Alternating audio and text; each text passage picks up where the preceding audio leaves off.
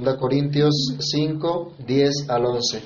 Porque es necesario que todos nosotros comparezcamos ante el tribunal de Cristo, para que cada uno reciba según lo que haya hecho mientras estaba en el cuerpo, sea bueno o sea malo.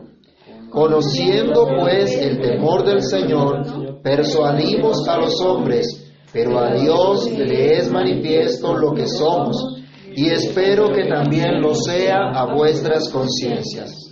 Amado Dios y Padre que estás en los cielos, en el nombre del Señor Jesús, damos muchas gracias por tu palabra, por el privilegio de acercarnos a ti y meditar en ella. Imploramos, Señor, la dirección de tu Espíritu Santo, que tú quieras hablar a nuestras vidas, abrir nuestro entendimiento. Padre, obra en nuestros corazones para que comprendamos tu verdad, para que podamos creer en ella, confiar en ella, descansar en ella, Señor, y capacitados por tu Espíritu vivir de acuerdo a esa verdad que tú nos enseñas en tu palabra. En Cristo el Señor, te lo imploramos dándote muchas gracias. Amén. Bien, hermanos, pueden tomar asiento. Este es ya nuestro quinto sermón acerca del temor de Dios.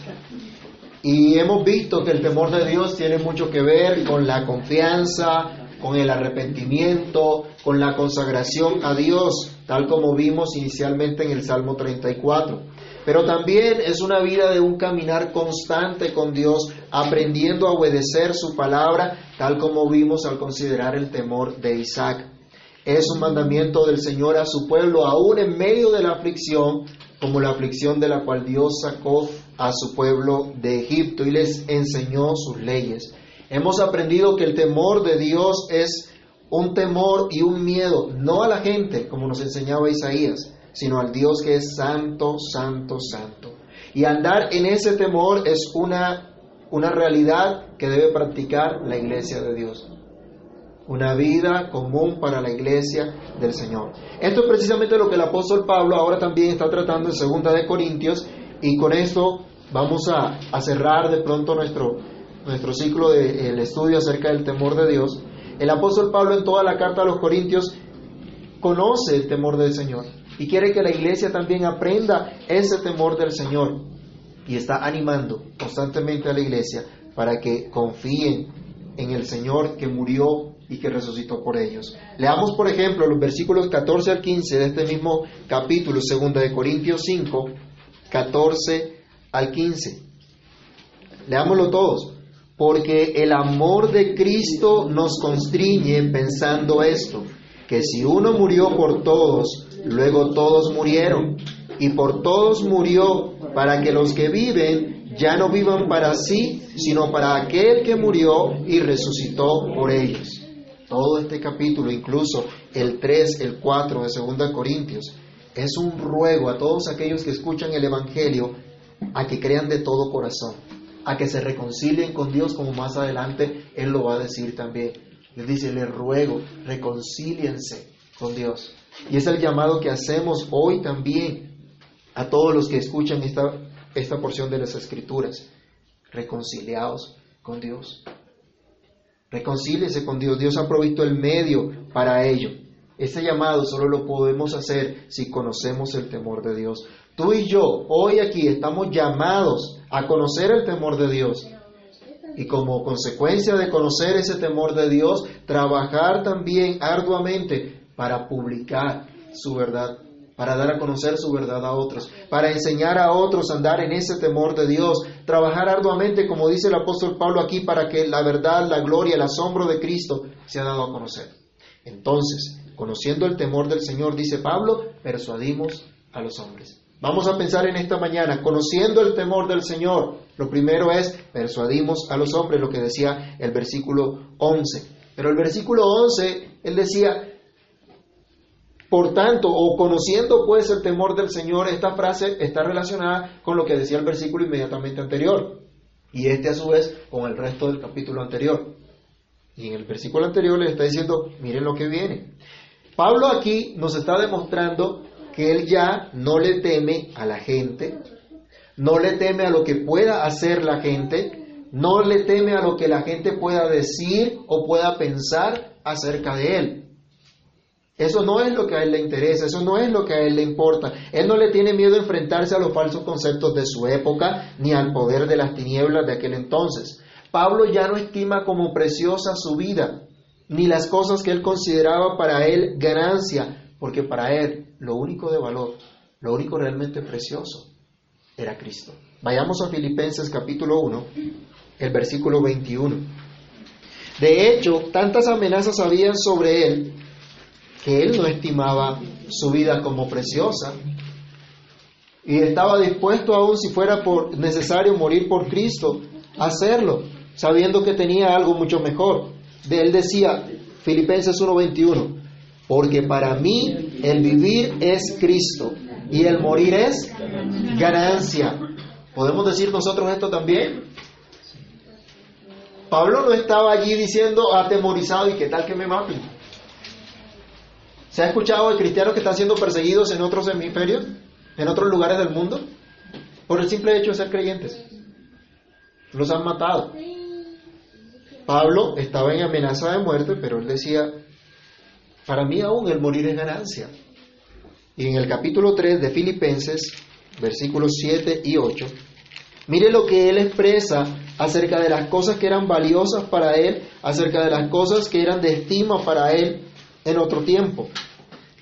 Filipenses 3, 7 al 8 dice, pero cuantas cosas eran para mi ganancia, las he estimado como pérdida por amor de Cristo. Y ciertamente, aún estimo todas las cosas como pérdida por la excelencia del conocimiento de Cristo Jesús, mi Señor, por amor del cual lo he perdido todo y lo tengo por basura para ganar a Cristo Mucha gente de pronto quiere venir a Cristo simplemente para tener y obtener cosas. Y algunos falsos maestros han enseñado, venga Cristo y el Señor lo va a prosperar y le va a dar esto y aquello.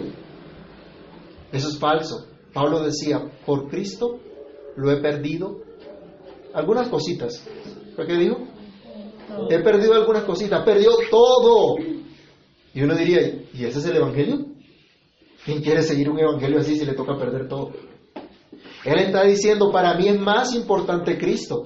Y por amor a Cristo lo he perdido todo. Pero no estaba añorando las cosas que había perdido. ¿Se acuerdan cuando el pueblo de Israel salió de Egipto y estaba en el desierto? ¿Qué añoraba? La carne. Los puerros, la cebolla, los guisos, que en el desierto no se daba. Ellos estaban añorando. Pablo no está aquí añorando absolutamente nada de lo que tenía. Y en Filipenses él habla del reconocimiento que tuvo, de la fama que tuvo. Pero él dijo, a mí no me importa eso, porque lo más importante para mí es Cristo. Él entendió quién era su mayor tesoro. Entonces la misión de Pablo era mostrar a Cristo a todos cuanto pudiera. Y es la misma misión nuestra. Y las palabras que utiliza Pablo ahora en los, diciéndole a los corintios que conociendo el temor de Dios persuadimos a los hombres, quiere decir que su, su ambición es mostrar a Cristo, hacer que otros se enamoren también de Cristo, que otros teman también a Cristo. Por eso es que él dice, conociendo el temor del Señor, persuadimos a los hombres. ¿Pero para qué? ¿Para qué persuadía a los hombres? Para que se arrepientan antes del día del juicio. Por eso encaja muy bien el versículo 10 que leíamos al principio en 2 Corintios 5. Volvamos a leerlo. Porque es necesario que todos nosotros comparezcamos ante el tribunal de Cristo, para que cada uno reciba según lo que haya hecho mientras estaba en el cuerpo, sea bueno o sea malo. Este versículo pone de manifiesto una gran verdad que a veces muchos de nosotros olvidamos pero que gran cantidad de personas ignora. Un día tendremos que estar delante del tribunal de Cristo. El temor de Dios nos debe llevar a recordar que Él es un Dios santo, santo, santo. Un Dios que no puede tolerar el pecado. Y de hecho ha castigado el pecado en su Hijo Jesucristo. Y es Jesucristo el ejemplo perfecto del temor de Dios quien nos muestra perfectamente en qué consiste el temor del Señor. Y por vivir esa vida en verdadero temor de Dios, le fue dado toda autoridad, y todo poder, y en sus manos está el ejecutar el juicio el día final. Vayamos a Filipenses 2 del 5 al 11 y si tienes un papelito o pueden dejar el dedo allí en Filipenses 2 porque vamos a, a volver constantemente sobre este pasaje. Vamos a hacer una primera lectura, Filipenses 2 del 5 al 11. Haya pues en vosotros este sentir que hubo también en Cristo Jesús, el cual siendo en forma de Dios, no estimó el ser igual a Dios como cosa a que aferrarse, sino que se despojó a sí mismo, tomando forma de siervo, hecho semejante a los hombres, y estando en la condición de hombre, se humilló a sí mismo, haciéndose obediente hasta la muerte y muerte de cruz por lo cual Dios también le exaltó hasta lo sumo y le dio un nombre que es sobre todo nombre, para que en el nombre de Jesús se doble toda rodilla de los que están en los cielos y en la tierra y debajo de la tierra, y toda lengua confiese que Jesucristo es el Señor para gloria de Dios Padre. Es Cristo quien ha recibido absolutamente todo señorío. Aquí nos dice, ante Él se doblará toda rodilla. Pero ¿cómo se doblará esa rodilla? ¿Ya se ha doblado tu rodilla ante Cristo? ¿O vas a esperar hasta el día final para entonces hacerlo? Es ahora cuando debemos nosotros conocer que Él es el Señor. Es ahora que debemos reconocerlo como el Señor, como el dueño de nuestra vida, inclinarnos a Él, dedicarnos a Él, consagrarnos a Él, confiar en su perdón eterno para nuestra salvación aquí, ahora y por la eternidad. Es tiempo de dedicarnos a Cristo.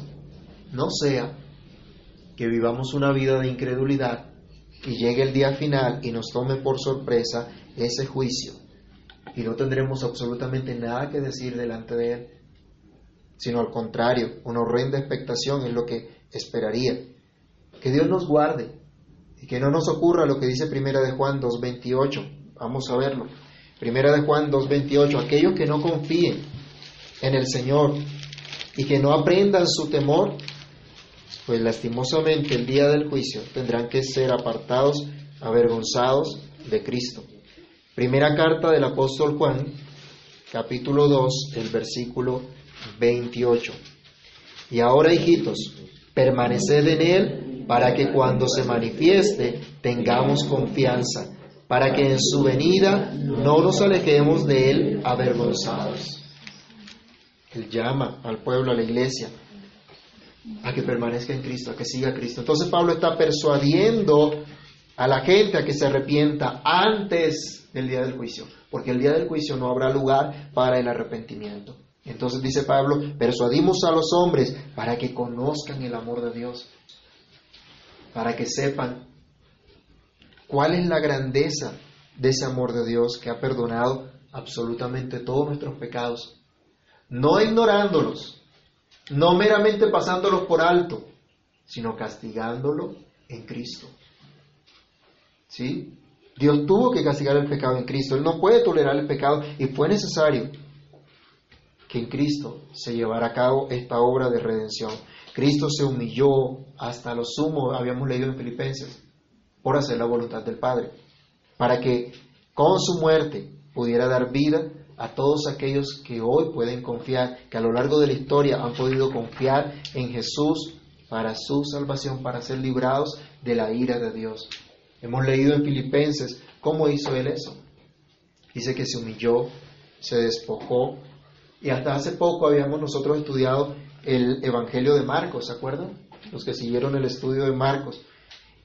Y veíamos que culminaba con esa buena noticia del Evangelio, con la muerte, la resurrección y la ascensión de nuestro Señor Jesucristo. En su momento consideramos cuán cruel y cuán injusto fue el juicio humano al que Cristo fue sometido y condenado a muerte. Cuán terrible fue para él la traición de uno de los doce la negación también de uno de ellos y el abandono de todos cuando fue apresado. Pero todo esto, a todo esto se sometía Cristo para cumplir la voluntad del Padre, que antes había sido revelada por los profetas y por la ley de Moisés, como él en repetidas ocasiones dijo. La santa ira de Dios fue derramada sobre Cristo, su Santo Hijo. La maldición de todo el pecado de todo el pueblo de Dios cayó sobre él. Aquí mismo, en 2 Corintios 5, ahora el versículo 21, Pablo está llamando a los corintios a que se reconcilien con Dios y entiende que reciben ese ministerio y le ruega que se reconcilien con Dios. Y la única manera de reconciliarse con Dios es entender lo que hizo Cristo. El verso 21 de 2 Corintios 5, al que no conoció pecado, por nosotros lo hizo pecado, para que nosotros fuésemos hechos justicia de Dios en él. ¿Y recuerdan Gálatas 3:10? Que dice, maldito todo aquel que es colgado en un madero. Cristo llevó la maldición que nosotros merecemos. La maldición que nosotros ganamos por causa de nuestros pecados, de nuestras maldades, de nuestra infidelidad, de nuestras mentiras, de nuestro orgullo. Es solo entonces, al considerar que Cristo fue hecho pecado, para hacernos a nosotros justicia, es solo entonces cuando nosotros cuando nosotros entendemos que merecemos el infierno de fuego por la eternidad, pero que en Cristo hay perdón, que en Cristo hay salvación y vida eterna y que Él pagó la deuda infinita que nosotros teníamos contra el Dios Santo, es entonces que podemos descansar, conocer ese amor de Dios y aprender entonces a andar en el temor de Dios. Pablo decía, persuadimos a los hombres para que se arrepientan, para que conozcan el amor de Dios, pero para que anden también en el temor de Dios, para que teman a Dios. Al conocer el amor del Señor, al entender que Él es supremamente santo, nuestro caminar entonces debe ser consecuente con lo que Dios ha hecho. Saber que un día vamos a estar delante del trono de Cristo y vamos a recibir recompensas por la obra de amor y agradecimiento eh, por su salvación, debe ser un motivo suficiente para andar en el temor de Dios y mostrar a otros ese temor esa reverencia, ese respeto por el Señor, por su palabra, ese compromiso verdadero, vivo, de expresar en nuestra vida diaria la confianza en Él. Y confiados en la gracia de Dios, por el Espíritu que nos es dado, andar entonces en ese temor de Dios. Nuevamente, 2 Corintios 5, del 14 al 17 porque el amor de Cristo nos constriñe pensando esto, que si uno murió por todos, luego todos murieron, y por todos murió, para que los que viven, ¿ahora qué? Ya no vivan para sí, sino para aquel que murió y resucitó por ellos. De manera que nosotros, de aquí en adelante, a nadie conocemos según la carne. Y aun si a Cristo conocimos según la carne, ya no lo conocemos así. De modo que si alguno está en Cristo, nueva criatura es. Las cosas viejas pasaron, he aquí todas son hechas nuevas. Ese es el temor de Dios. Poder vivir esa novedad de vida. Poder perseverar, permanecer en esa novedad de vida. Gracias a Cristo y gracias al poder de su Espíritu que nos es dado para andar de acuerdo a ello. En segundo lugar, cuando regresamos al versículo 11, cuando Pablo dice, conociendo pues el temor del Señor, persuadimos a los hombres, él también dice, pero a Dios le es manifiesto lo que somos y espero que también lo sea a vuestras conciencias.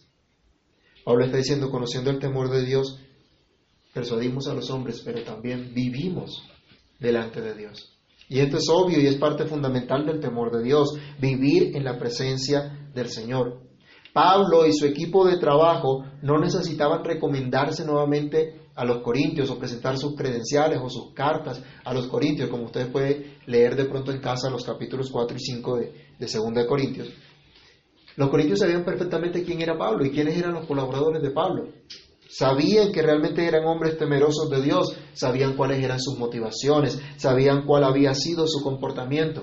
Pero para Pablo mucho más importante que eh, los corintios lo sepan es que Dios lo sabe, es que Dios lo conoce, es que efectivamente habían vivido en la presencia del Señor.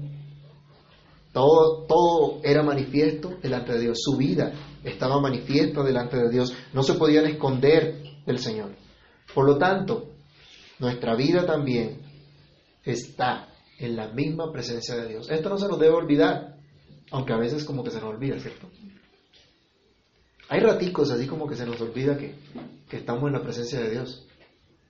Cuando de pronto se quiere descrucificar ese, ese viejo hombre que estaba crucificado con Cristo. Como que se nos olvida. Pero no hay razón para olvidarse de ello. Dios está en todo lugar. Dios lo sabe todo, lo conoce todo. Todo creyente que aprende el temor de Dios debe entender, está en la presencia del Señor. Está en la presencia de Cristo mismo. Todo creyente entonces ahora puede tener ese poder y ese ánimo para testificar del temor de Dios aprendiendo de Cristo mismo, puede cobrar ánimo y gran resolución para testificar de Cristo, para persuadir a los hombres, como dice Pablo, para que se arrepientan y crean en Cristo y vivan en su temor. Vayamos al versículo 18, 2 Corintios 5. Y todo esto proviene de Dios, quien nos reconcilió consigo mismo por Cristo y nos dio el ministerio de qué? De la reconciliación ¿Cuál es el ministerio que Dios nos ha entregado a todos los creyentes? El ministerio de la reconciliación. ¿Pero cuál reconciliación? La reconciliación con Dios. Así que todos nosotros estamos llamados a rogar, más adelante lo dice, a rogar a que se reconcilien con Dios. Estamos llamados a eso. ¿Y cómo lo hacemos si no vivimos en la presencia de Dios, si no vivimos en el temor de Dios? Dios nos llama a eso. Versículo 19, que Dios estaba en Cristo reconciliando consigo al mundo, no tomándoles en cuenta a los hombres sus pecados, y nos encargó a nosotros la palabra de la reconciliación. Así que somos embajadores en nombre de Cristo, como si Dios rogase por medio de nosotros, os rogamos en nombre de Cristo, reconciliados con Dios si andamos en el temor de Dios y sabemos que estamos en la presencia del Señor, entonces debemos cobrar el mismo ánimo que tenía el apóstol Pablo, de mostrar a otros ese temor de Dios, de persuadir a otros a que se arrepientan y crean en Cristo. Todo creyente entonces unido al apóstol Pablo puede decir que su vida está delante de Dios, pero esto gracias a la obediencia perfecta de Cristo. Regresemos a Filipenses, como les había dicho. Ahora leamos del versos, el verso 6 al 8. Filipenses 2, 6 al 8. Vamos a leerlo despacio. El cual, siendo en forma de Dios, no estimó el ser igual a Dios como cosa a que aferrarse, sino que se despojó a sí mismo, tomando forma de siervo, hecho semejante a los hombres y estando en la condición de hombre, se humilló a sí mismo, haciéndose obediente hasta la muerte y muerte de cruz, por lo cual Dios también le exaltó hasta lo sumo y le dio un nombre que es sobre todo nombre. Cristo no se aferró absolutamente a nada con tal de obedecer la voluntad del Padre Celestial. Dice, se despojó a sí mismo no se aferró a su calidad de Dios, a ser Dios, al hecho de ser Dios. Él no dijo, no es que yo soy Dios, ¿cómo me voy a humillar a encarnarme y tomar la forma de los hombres? Aquí nos dice el apóstol Pablo, él no se aferró absolutamente a nada, porque su propósito era obedecer la voluntad del Padre Celestial. Yo les pregunto, mis hermanos, y reflexionemos todos, ¿a qué nos estamos aferrando nosotros para no obedecer a Dios? Cuando caemos en desobediencia, cuando caemos en pecado, ¿por qué razones? ¿No será porque nos estamos aferrando a algo que nos gusta? ¿Algo que nos parece valioso? ¿Algo que nos parece agradable? ¿Qué razones podemos dar nosotros para no hacer explícitamente lo que Dios nos ha revelado en su palabra? realmente no tenemos excusa. Algunos de pronto podrán decir, es que somos débiles y la carne nos gana. Es que somos pecadores y todavía luchamos con el pecado. Bueno, en parte tienen razón. Pero la otra parte que se, que se nos olvida muchas veces es considerar la obra perfecta de Cristo. Es considerar que Dios ha derramado su espíritu sobre nosotros. Y como dice en 2 Timoteo 1.17, Dios no nos ha dado espíritu de cobardía, sino de poder, de amor y de dominio propio. Es decir, ahora por el Espíritu de Dios, el creyente está poderosamente capacitado para ejercer templanza, para rechazar sus propios deseos pecaminosos y no sujetarse al pecado, sino hacer morir cada día el pecado en su vida por amor a Cristo. Hermanos, vivimos en la presencia del Señor, gracias a la obra de Cristo, a su obediencia perfecta. Así que debemos aprender ese temor de Dios, es decir, obediencia. Temer a Dios es obedecerle. Por su Espíritu somos capacitados ahora nosotros también para obedecer a Dios, aunque tengamos luchas todavía con el pecado, aunque nuestra obediencia no sea perfecta como la de Cristo. Ahora nuestra obediencia no es para cumplir la ley y ser nosotros entonces hallados perfectos por nuestra propia obediencia, no. Nuestra obediencia ahora y nuestro temor a Dios es por amor y agradecimiento a Él, porque Cristo lo hizo todo y pagó por nosotros. La Biblia dice que si alguno cumple toda la ley pero ofende en un punto, es culpable de qué? Toda la ley la, ha violado también, entonces también merece el castigo eterno. Ahora por Cristo, por su Espíritu, somos capacitados para obedecer a nuestro Dios, porque Él nos ayuda para que realmente hagamos esto. Y cuando estamos en ese empeño de obedecer al Señor, estamos demostrando el temor de Dios. Estamos en la presencia de Dios gracias a Cristo y a su humillación. En Filipenses 2.8 que acabamos de leer, el apóstol pone de manifiesto esa humillación de Cristo, quien tomó forma de esclavo. Esa palabra siervo significa esclavo. Se hizo un esclavo siendo el mismo Dios. ¿Será que alcanzamos a comprender lo que esto significa? Se hizo esclavo siendo el mismísimo Dios, vino a servir y no para ser servido, a pesar de que Él es el gran Rey de Reyes y Señor de Señores. ¿Ha visto el presidente de Colombia sirviendo a los más necesitados y, y apoyándolos? ¿Realmente? ¿Eso es lo que suelen hacer nuestros gobernantes? Bueno, cuando están en campaña prometen muchas cosas, ¿no? Pero vaya a ver que cumplan. El Señor Jesús, como vimos en Marcos también 10:45, Él dice que sus discípulos debían aprender a servir a los demás, a servirse unos a otros, porque Él vino para servir y no para ser servido. Se humilló, eso hace parte de esa humillación de Cristo. Se humilló para hacer la voluntad del Padre sirviendo como un esclavo. ¿Quién o qué entonces nos creemos nosotros para no doblegar nuestro orgullo y someternos a Dios y a su santa palabra? ¿Cuántos de nosotros por orgullo no queremos reconocer que estamos equivocados? ¿Cuántos de nosotros por orgullo hacemos cosas que están mal, pero no las queremos reconocer? Y si alguien nos señala de que está mal, pues sacamos cualquier cantidad de, de justificación, ¿o no? A mí me ha pasado, no sé si a usted. Pero eso es orgullo, eso es un vil orgullo y eso es pecado. En ocasiones no nos ha ocurrido que pensamos siempre hemos tenido la razón, así que si nos equivocamos, decir perdón es terrible. ¿Qué vamos a decir perdón? Pasemos la página no más, pero no arreglemos nada. A veces nosotros nos creemos tan autosuficientes que no necesitamos de nada ni de nadie confiamos en nuestro propio criterio en lugar de confiar en el criterio de Dios. Y entonces decidimos hacer las cosas como a nosotros nos parece en lugar de lo que Dios hace. Pero veamos el Salmo 33, versículos 9 al 12. ¿Qué dice Dios acerca de su criterio y el criterio de las demás personas o de las naciones? Salmo 33 del 9 al 12. ¿Quién puede leerlo en voz alta, por favor? Porque Él dijo y fue hecho. Él mandó y existió. Jehová hace nulo el consejo de las naciones y frustra las maquinaciones de los pueblos. El consejo de Jehová permanecerá para siempre. Los pensamientos de su corazón por todas las generaciones. Bienaventurada la nación cuyo Dios es Jehová, el pueblo que él escogió como heredad para sí. Entonces, ¿cuál es el consejo que permanece para siempre? ¿O el propósito? O el plan, o los pensamientos, o el criterio. Solo el de Dios, no el nuestro.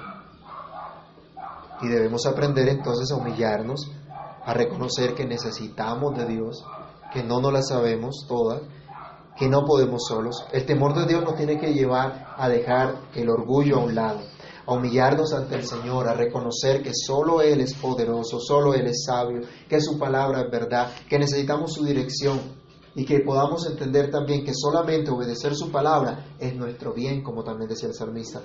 Vivimos entonces en la presencia de Dios también gracias a Cristo y a su confianza en el Padre.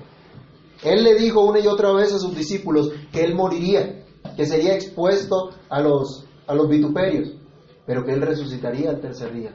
Él sabía que el Padre lo resucitaría. Y acabamos de leer en Filipenses, versículo 2, eh, capítulo 2, hasta el versículo 11, cuando Él puso su vida, cuando Él fue hasta la muerte y muerte de cruz, no se quedó muerto, resucitó y se le dio un nombre que es sobre todo nombre para que en el nombre de Cristo se doble toda rodilla, para que reconozcan que Él es Dios. ¿Y por qué pasó esto? Cristo obedeció al Padre, se humilló delante del Padre, se entregó al vituperio, se entregó a la cruz. Él dice, muerte de cruz. ¿Se acuerdan que la muerte de cruz, como vimos en Marcos, era lo más cruel y lo más ignominioso, lo más humillante que podía haber? Fue tratado como un ladrón, fue tratado como lo peor de la sociedad, pero se sometió a eso confiando en el Padre, sabiendo el propósito del Padre, sabiendo que pagaría por los pecados de su pueblo, que llevaría la ira de Dios, pero que sería resucitado y que viviría para siempre. Él siempre supo que el Padre lo levantaría tal como así ocurrió al ser resucitado. Y entonces se le reconoce con absolutamente toda autoridad. Cristo obedeció perfectamente al Padre. Confió plenamente en Él, en su perfecta voluntad y en sus promesas. Creyó lo que Dios dijo y obedeció a lo que Dios dijo. Hermanos, aquí está el verdadero temor de Dios que nos enseña Cristo. Obedecer a Dios por creer su perfecta voluntad, por creer que su palabra es verdad, por confiar en sus promesas. ¿Crees tú que la Biblia es la palabra de Dios? ¿Crees de todo corazón que la Biblia te enseña la verdad y que es la norma para tu vida? Si no lo crees, entonces no has aprendido el temor de Dios.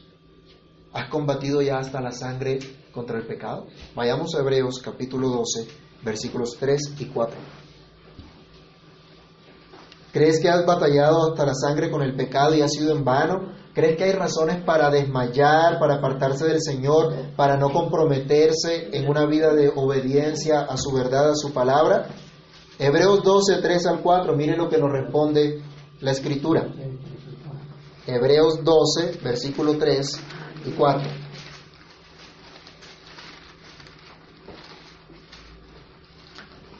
Ahí está Hebreos en la Biblia. Considerad aquel que sufrió tal contradicción de pecadores contra sí mismo, para que vuestro ánimo no se canse hasta desmayar, porque aún no habéis resistido hasta la sangre combatiendo contra el pecado.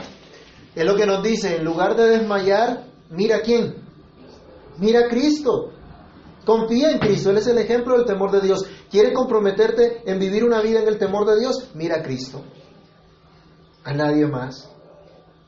¿Quieres vencer cada día en tu lucha con el pecado? Mira a Cristo. Es decir, confía en lo que Cristo ha hecho. Confía en la obra de Cristo a favor tuyo y de toda la iglesia para enseñarnos el verdadero temor de Dios. Esto es obediencia a Dios en confianza a su palabra. Obediencia a Dios en gratitud a la obra de Cristo. Obediencia a Dios con fe en sus promesas. Así que confía tú también hoy en Cristo. Es Cristo nuestro gran modelo de lo que es el verdadero temor de Dios. Si conoces a Cristo, entonces conocerás también el temor de Dios. Y conociendo el temor del Señor, como dice Pablo, entonces persuadimos a los hombres, enseñamos a otros el temor de Dios y vivimos en la presencia del Señor y urgimos a otros a que crean en, Cristo antes de ese juicio final, considerando en particular ese gran amor de Dios para andar en obediencia y fe, conociendo todos los días de nuestra vida el temor del Señor. Hermanos, creo que es necesario que hoy digamos al Señor, perdona mi iniquidad, perdona mi rebelión, perdona, Señor, mi falta de fe, Pero escuchemos hoy también la voz del Señor que nos dice, como el Salmo 32.8, te haré entender y te enseñaré el camino en que debes andar. Sobre ti fijaré mis ojos. Oremos. Padre Santo, en el nombre del Señor Jesús te damos gracias por tu bendita palabra. Gracias por la exhortación que a través de ella nos haces hoy. Gracias por tu bondad y misericordia que sabemos no merecemos, pero te ha placido darnos en Cristo. Mi Señor, ayúdanos a mirar a Cristo, ayúdanos a confiar en Cristo nuestro Señor, nuestro Salvador. Que aprendamos de Cristo cada día lo que es ese temor tuyo, esa obediencia humilde, con confianza, con fe en tus promesas, con certeza de que tu voluntad es agradable y es perfecta. Ayúdanos, Señor, a cada uno de nosotros en medio de lo que vivimos a diario, en medio de las circunstancias que nos rodean en este tiempo, Señor, en especial. Ayúdanos. Ayúdanos, Padre bueno, para que haya en nosotros ese verdadero compromiso de vivir para la gloria de tu nombre en lo que hacemos a diario, Señor, en lo que pensamos, en lo que anhelamos, en la manera, Señor, como invertimos nuestro tiempo, nuestros recursos, los dones que nos ha regalado.